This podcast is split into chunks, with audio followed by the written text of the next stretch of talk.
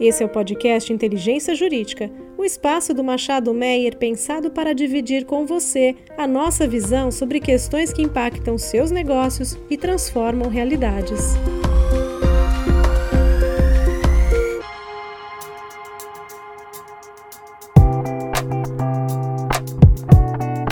Olá a todos e a todas. Meu nome é André Menon, sou sócio tributário do Machado Meyer e estou aqui hoje com o meu sócio Leonardo Martins e a associada Bruna Miguel para mais um episódio do podcast Inteligência Jurídica do Machado Meia. Oi, Menon. Oi, Bruna. Prazer estar aqui com vocês para mais esse episódio de Inteligência Jurídica. É, tenho, não tenho dúvidas de que teremos aí muitos assuntos aí relevantes e interessantes a comentar. Oi, Leonardo. Oi, André. Tudo bem? Com certeza, acho que semana passada foi uma semana bem é, volumosa, né, com uns assuntos bem interessantes aí nos tribunais superiores e também na legislação. É um prazer aqui estar com vocês.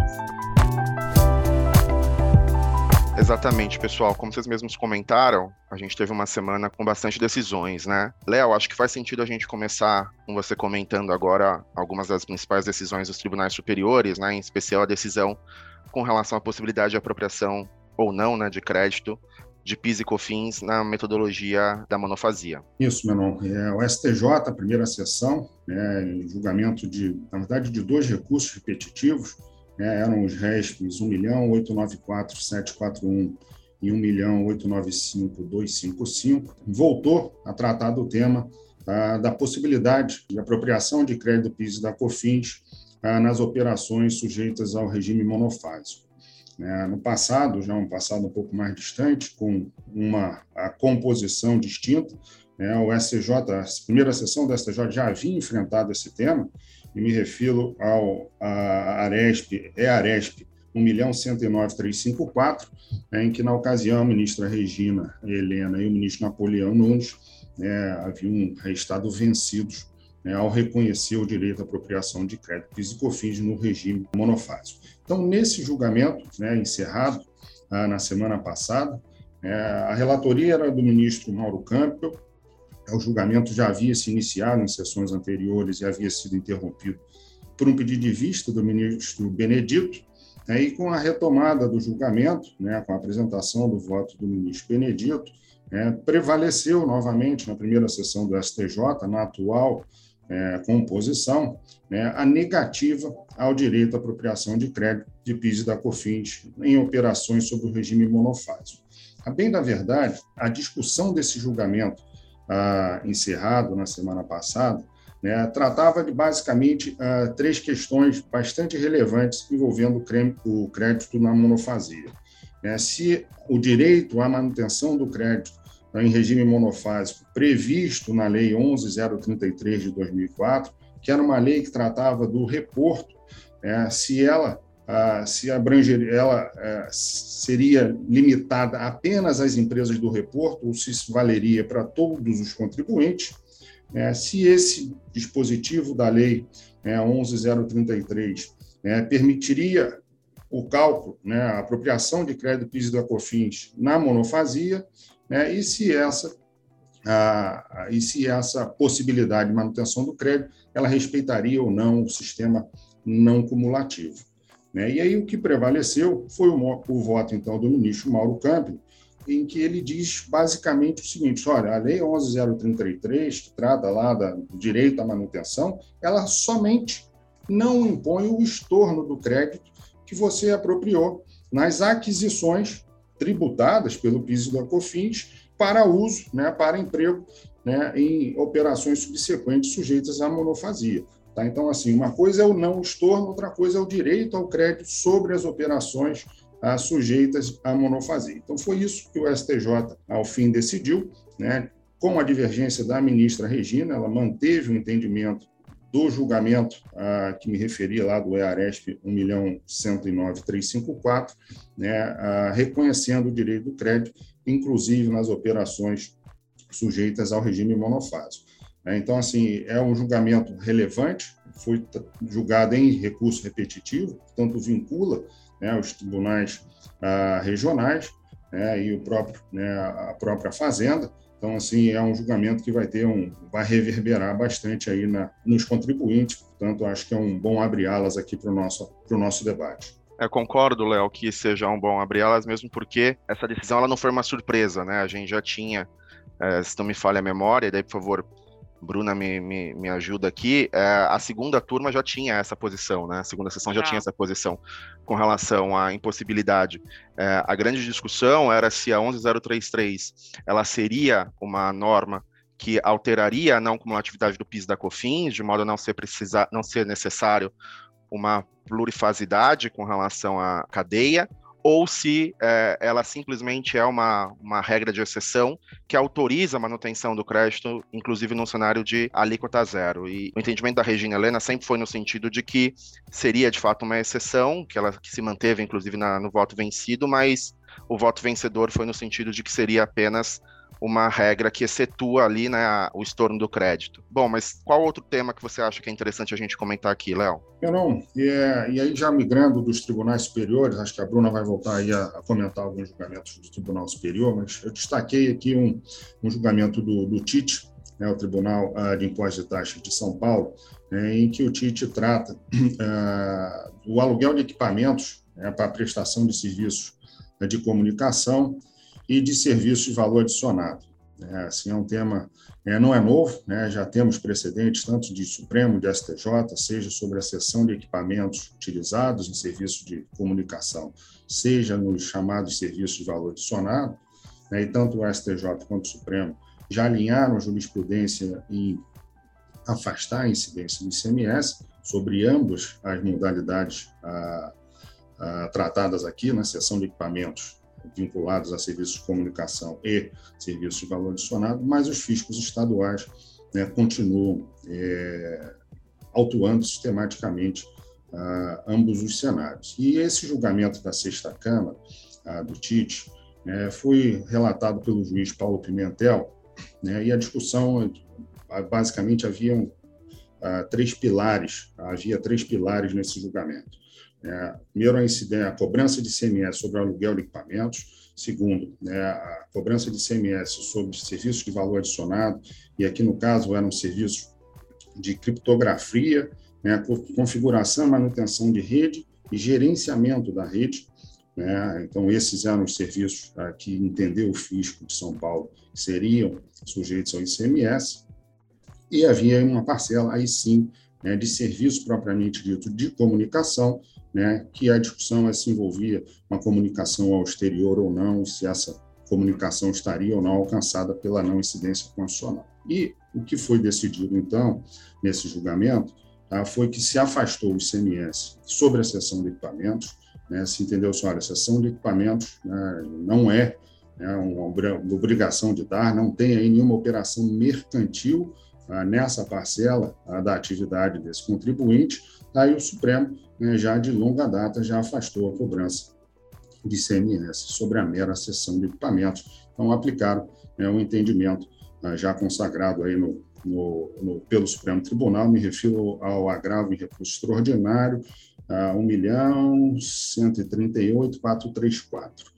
Sobre a questão do serviço de valor adicionado, essa sim gerou maior debate durante o julgamento, em que houve né, um voto ah, divergente ah, do juiz João Carlos Silac.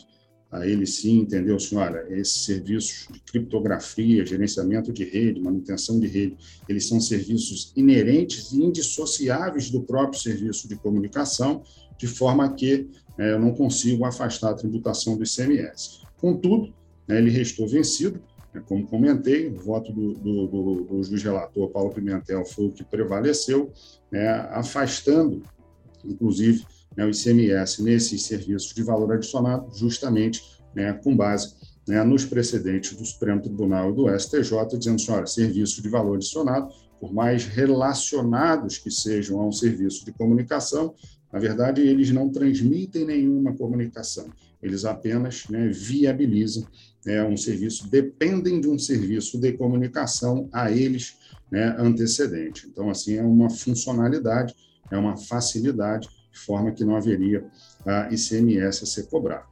E, por fim, também nesse julgamento, né, eles, embora tivesse uma parcela do alto que versava né, sobre um serviço de comunicação em si, né, entenderam por afastar o ICMS nesse serviço de comunicação, porque no caso concreto restou comprovado que se tratava de um serviço de comunicação ao exterior e, como tal, é sujeito à, à regra da não incidência, prevista tanto na Lei Complementar 87 quanto na própria Constituição Federal. O interessante desse julgamento, Menon e Bruna, é que a gente sabe né, que esse tema está para ser julgado pela Câmara Superior do TIT, tá? já há recurso ah, em caso líder sobre essa questão dos serviços de valor adicionado, das facilidades a ser enfrentado ah, pela Câmara Superior, né, e acho que esse é, esse novo precedente da sexta Câmara, né, ele só faz coro realmente na necessidade da Câmara Superior a, do Tribunal de Impostos e Taxas de São Paulo se debruçar sobre o tema né, e firmar a posição, né, se alinhando né, ao que se espera, né, o quanto já decidido pelo Supremo Tribunal aí pelo STJ, em afastar o ICMS quando se tem comprovadamente serviços de valor adicionado, de novo, dependem de uma comunicação prévia para que eles né, tenham qualquer, ah, qualquer utilidade, né, como também né, afastar a cobrança do ICMS e mera cessão de equipamentos, porque isso não é nenhuma obrigação ah, que represente circulação de mercadorias e nem de serviços. Então é isso, acho que é o interessante desse julgamento é justamente né, para ver o alinhamento da sexta Câmara ao quanto decidido pelos tribunais superiores e mais ainda para mostrar a necessidade da Câmara Superior do, do TIT né, realmente colocar uma pá de cal nesse assunto. Léo, deixa eu fazer uma provocação aqui para você. A gente tem aquelas discussões com relação à locação de veículos com manobrista, alocação de, de guindaste com um, um serviço ali atrelado para poder dirigir aquele guindaste, né? A locação de máquinas de impressões com um serviço atrelado, né, de recarga ali, de fornecimento do insumo. Eu acho que essa decisão, ela é, ela é perigosa nessa do TIT que você comentou, a despeito de eu concordar com o racional de que não tem fazer, não, não compõe, né, o fadiorador, não é hipótese de incidência ali do tributo estadual, mas é, me preocupa um pouco a questão de, de ser tratada como acessória uma prestação ou uma, uma obrigação sujeita a uma outra incidência, né, de ISS ou de CMS. É, você acha que aqui teria te, teve essa discussão também? Você acha que o tribunal enfrentou isso ou ele foi mais fatiando de fato a obrigação ali afastou a cobrança do ICMS em razão de ser só uma, uma sessão ali do ativo? É, não, é sempre essa discussão, quando a gente fala tanto de serviço de valor adicionado ou como é, equipamentos né, correlatos né, a um serviço de comunicação, essa discussão da, da mão de obra empregada, do guindaste, do operador, etc., ela acaba vindo à tona. Eu acho que só que no caso concreto, e talvez falando de comunicação, a questão é um pouquinho é, menos complexa, né? e assim, não estou dizendo que é simples, mas é um pouco menos complexa do que, por exemplo, na questão da operação ah, de guindaste, que aí estão falando de outras incidências, porque quando a gente fala, e aí quando eu consigo enquadrar né, uma determinada facilidade correlata a um serviço de comunicação como um serviço de valor adicionado, né, eu tenho uma definição legal que me permite né, o afastamento da incidência. Então, assim, eu, acho que o próprio direito, o arcabouço jurídico discutido no caso da Telecom, envolvendo essa seção de equipamentos e os serviços de valor adicionado, ela acaba ficando um pouco menos complexa por conta de uma definição ah, normativa ah, bastante clara né, sobre o que se enquadra nesse serviço de valor adicionado. Então, acho que o, é, o tema, sim, ele, é, ele inspira cuidados, Tá? Mas acho que aqui acabam né, se valendo um pouco desse conceito específico para a indústria de telecom, né, ou para a indústria de comunicação, que seria serviço de valor adicionado.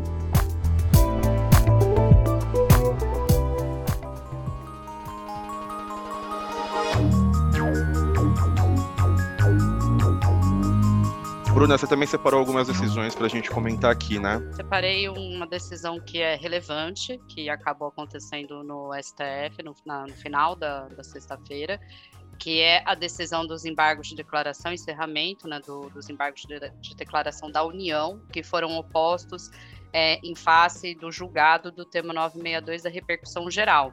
É, apenas para a gente lembrar, esse tema ele, ele, discutiu a incidência ou não né, do imposto de renda e da CSLL sobre a taxa Selic, é, que é recebida pelo contribuinte nas ações, né, enfim, nas repetições de indébito. Então, no final do ano passado, é, o STF encerrou né, a discussão em relação a esse tema, tendo sido mantido, né, vencido o voto do, do relator, que era o Dias Toffoli, em que se entendeu que não deveria haver, então, a incidência do imposto de renda e da CSLL sobre a taxa Selic, justamente porque é, a taxa Selic não pode ser considerada aí como uma é um, enfim, um acréscimo patrimonial e sim, enfim, valores recebidos a títulos de indenização, que não compõem a base de cálculo aí desses tributos. E a União, ela embargou justamente né, com, com a finalidade que a gente vem vem vendo bastante nesses, nesses, nesses julgamentos para fins de modulação de efeitos, e também tinha, tinham algumas questões vinculadas, né? Por exemplo, ah, apenas na repetição de débito tributário, que tipo, é, os contribuintes tentaram é, até estender é, esses efeitos desse julgamento para outras situações, como por exemplo, até os valores que eram, é, os valores que são recebidos também da taxa Selic, mas advindos de depósitos judiciais que são levantados pelo, pelos contribuintes.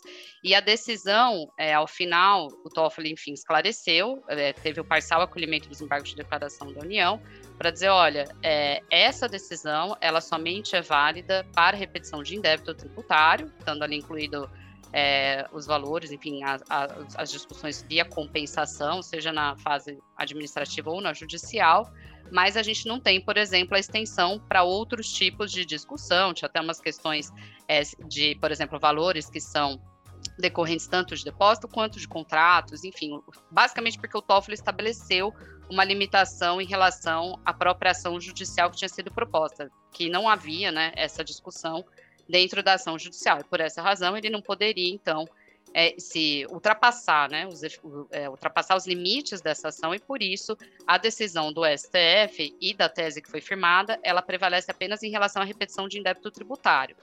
E também é, houve a modulação em relação aos efeitos, para que ela produza efeitos apenas a partir de 30 de setembro de 2021, que foi a data da publicação é, da ata de julgamento, né, com a fixação dessa tese, ficando ressalvadas as ações judiciais, enfim, né, as, que a gente estava discutindo agora sobre, é, sobre isso, que são as ações ajuizadas até 17 de setembro de 2021, que foi a data do início do julgamento é, do mérito dessa discussão.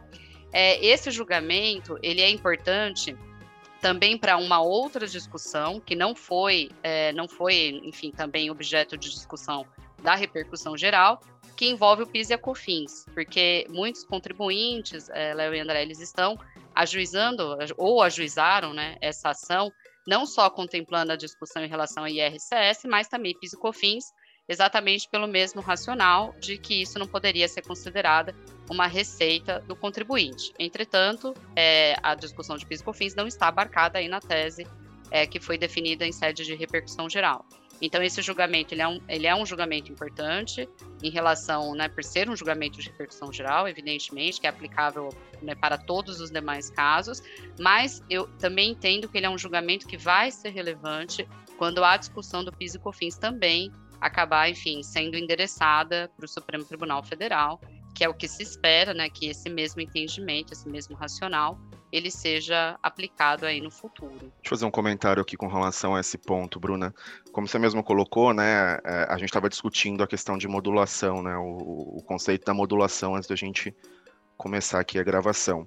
É, nesse caso que você mencionou, a gente teve a modulação ressalvadas ações ajuizadas, né? O grande ponto é qual o conceito de ação ajuizada? Quando o Supremo quis ser expresso com relação à ação judicial, ele de fato foi. Tudo bem que ele também, em alguns casos, foi expresso com relação às discussões administrativas. Mas o ponto é, em um cenário em que a modulação se dá com o termo ações ajuizadas, eu deveria considerar ações administrativas ou não? Para partilhar aqui com vocês, é, a gente teve um caso recente no TIT, que em razão do julgamento da ADI 5469, né, que foi aquela que julgou o convênio 93 e que também teve modulação de efeitos, ressalvadas ações ajuizadas, a gente teve um caso bastante sugêneres. A gente teve é, um contribuinte que recebeu alguns autos de infração e como ele perdeu o prazo para alguns deles, uma parte foi defendida na fase administrativa e uma parte foi defendida na fase judicial. Só que olhando para a decisão de modulação e olhando para os que estão em, em trâmite na fase administrativa, o tribunal tem entendido que o conceito, o tribunal administrativo, né, o TIT, tem entendido que o conceito de ações ajuizadas seriam ações judiciais. Então, é, esse contribuinte que, com relação à parte das autuações em que não houve a perda do prazo e que ele conseguiu apresentar impugnação, a consequência disso é que ele deveria pagar o DIFAL, ao passo que, com relação à parte das ações que ele perdeu o prazo e está discutindo judicialmente, ele não deveria pagar. Então, é, me parece um, um, uma, uma ofensa à isonomia, né, um, um, contra, um total contrassenso da norma, porque é, me parece que a modulação de efeito é exatamente para evitar uma corrida ao judiciário, é exatamente para impedir que aqueles contribuintes que não se insurgiram contra aquela discussão possam se valer da decisão. Mas existindo um rito, existindo um processo administrativo é, para discussão na matéria, não me parece que esse processo administrativo deveria ficar é, é, de fora dessa modulação. Né? Isso fica muito claro nesse caso em específico que eu mencionei. O mesmo contribuinte com algumas autuações, parte delas provavelmente, na visão do tribunal administrativo, ele deveria pagar e parte delas não. E o elemento decidido aqui seria exatamente a decisão do Supremo. Você tem algum ponto com relação a isso, Branca? Queria saber a sua opinião. Eu concordo totalmente com você, André. Eu acho, eu acho que não faz sentido a gente ter essa, essa diferenciação em relação às ações que são ajuizadas. Quando a gente lê ações ajuizadas, você pode entender ah, a provocação de um contribuinte perante o Poder Judiciário, é uma forma de você, enfim, ler, né, interpretar essa o que é posto ali pelo, pelo Supremo Tribunal Federal, embora eles também, enfim, não façam considerações a respeito, mas também é, ações que, enfim, né, que são provocadas e os lançamentos tributários, porque no final do dia, o lançamento tributário, quando você vai se defender na esfera administrativa, ele é uma provocação por parte do fisco, não deixa de ser, é uma provocação, é um ato que o fisco tem que, enfim, é, ter no prazo de cinco anos em face do contribuinte e que isso vai gerar um contencioso. Então, não deixa de ser, é, ainda que a gente possa não considerar isso como uma, vai, uma ação propriamente dita, é um contencioso administrativo. E mais do que isso, a modulação, é, ou para mim, assim, né, é mais do que uma modulação, mas também uma questão é, de como que hoje os tribunais estão se organizando em relação à questão de repetitiva e repercussão geral. Então, a partir do momento que você tem uma, uma tese, nesse caso, que foi firmada em sede é, de repercussão geral e que deve ser observada por todos os tribunais, a meu ver, ela, ela, deve ser observada para todos, ela é observada para todos os tribunais, tanto judicial quanto na esfera administrativa, eu deveria ser também em relação à sua modulação de efeitos, porque não faz sentido é você ter uma, uma você ter uma, um, caso exatamente como esse que você mencionou, em que o contribuinte que foi até o Poder Judiciário, seja lá por qual razão, porque perdeu prazo na esfera administrativa, ou porque ele, ele ajuizou uma ação, um mandato de segurança, uma ação declaratória, seja né, qual for essa natureza, ele tem o seu direito resguardado por uma decisão do Supremo Tribunal Federal e o contribuinte que, enfim, sofreu uma autuação e que está se defendendo na esfera administrativa não tem o mesmo direito resguardado. Para mim, isso, isso não faz não faz sentido, seja processualmente falando e principalmente para fins de segurança jurídica. Então, eu acho, sim, na minha opinião, um contrassenso, e o que é pior, possivelmente talvez essa discussão ela também vai chegar ao judiciário para dizer justamente que o contribuinte ele tem o direito né, de, de, de, se defender e de ter essa modulação também aplicada ali ou não no caso dele, né, ficando fora dessa modulação. E, e essa provocação ela vai chegar a, enfim, imagino que até o STJ, até o STF, então assim tudo que se propôs com o novo CPC, ou que se, o que se objetivou, que é justamente você evitar um contencioso, o que a gente verifica hoje é que, você, que estamos tendo um contencioso. O, o contencioso ele vem sendo provocado justamente por atecnias, sei lá, do Supremo Tribunal Federal, ou que seja pelo, pelo TIT, nesse caso, de não considerar ou de não fazer uma leitura de uma decisão dessa forma. Então, esse é só um caso, né, que você mencionou, mas eu imagino que, enfim, outras situações é, em que a gente tá, nós estamos tendo aí milhares de modulações de efeitos aí nos julgamentos que são realizados pelos tribunais superiores, que isso pode ser que comece a ocorrer, de fato. Né? Então, assim, é, é um tema, eu acho que é um ponto que você trouxe super importante, super relevante, e, a meu ver, não faz sentido com, com o sistema processual que, que, que está posto hoje, né? não deveria fazer.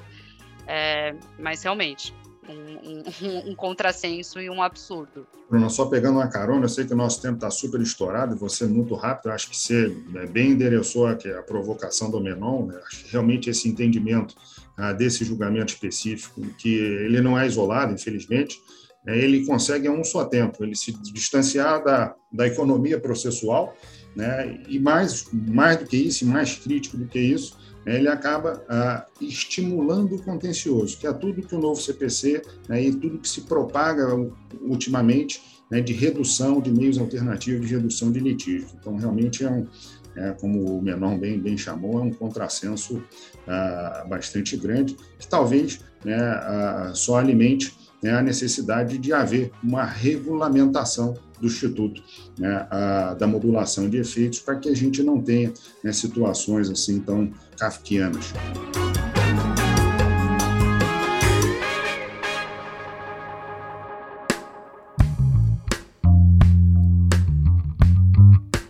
Muito bom, queria agradecer o Leonardo, agradecer a Bruna, agradecer a todos os nossos ouvintes por estarem aqui conosco em mais esse episódio e nos vemos no próximo boletim tributário, então, do Inteligência Jurídica do Machado Meia. Obrigado a todos. Obrigada, André. Obrigada, Léo. Foi um prazer.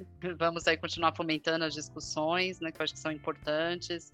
E é isso, acho que a gente não pode, enfim, parar de questionar as decisões que vêm sendo proferidas pelo STJ pelo STF, justamente para que se evite aí, né, essa, o direito ele é interpretativo, mas para que a gente tenha pelo no mínimo uma coesão e segurança jurídica aí com o sistema. Aí, Menor, Bruno, é sempre um prazer estar com você, espero aí que os nossos assinantes tenham curtido aí os nossos comentários. Um abraço, até a próxima.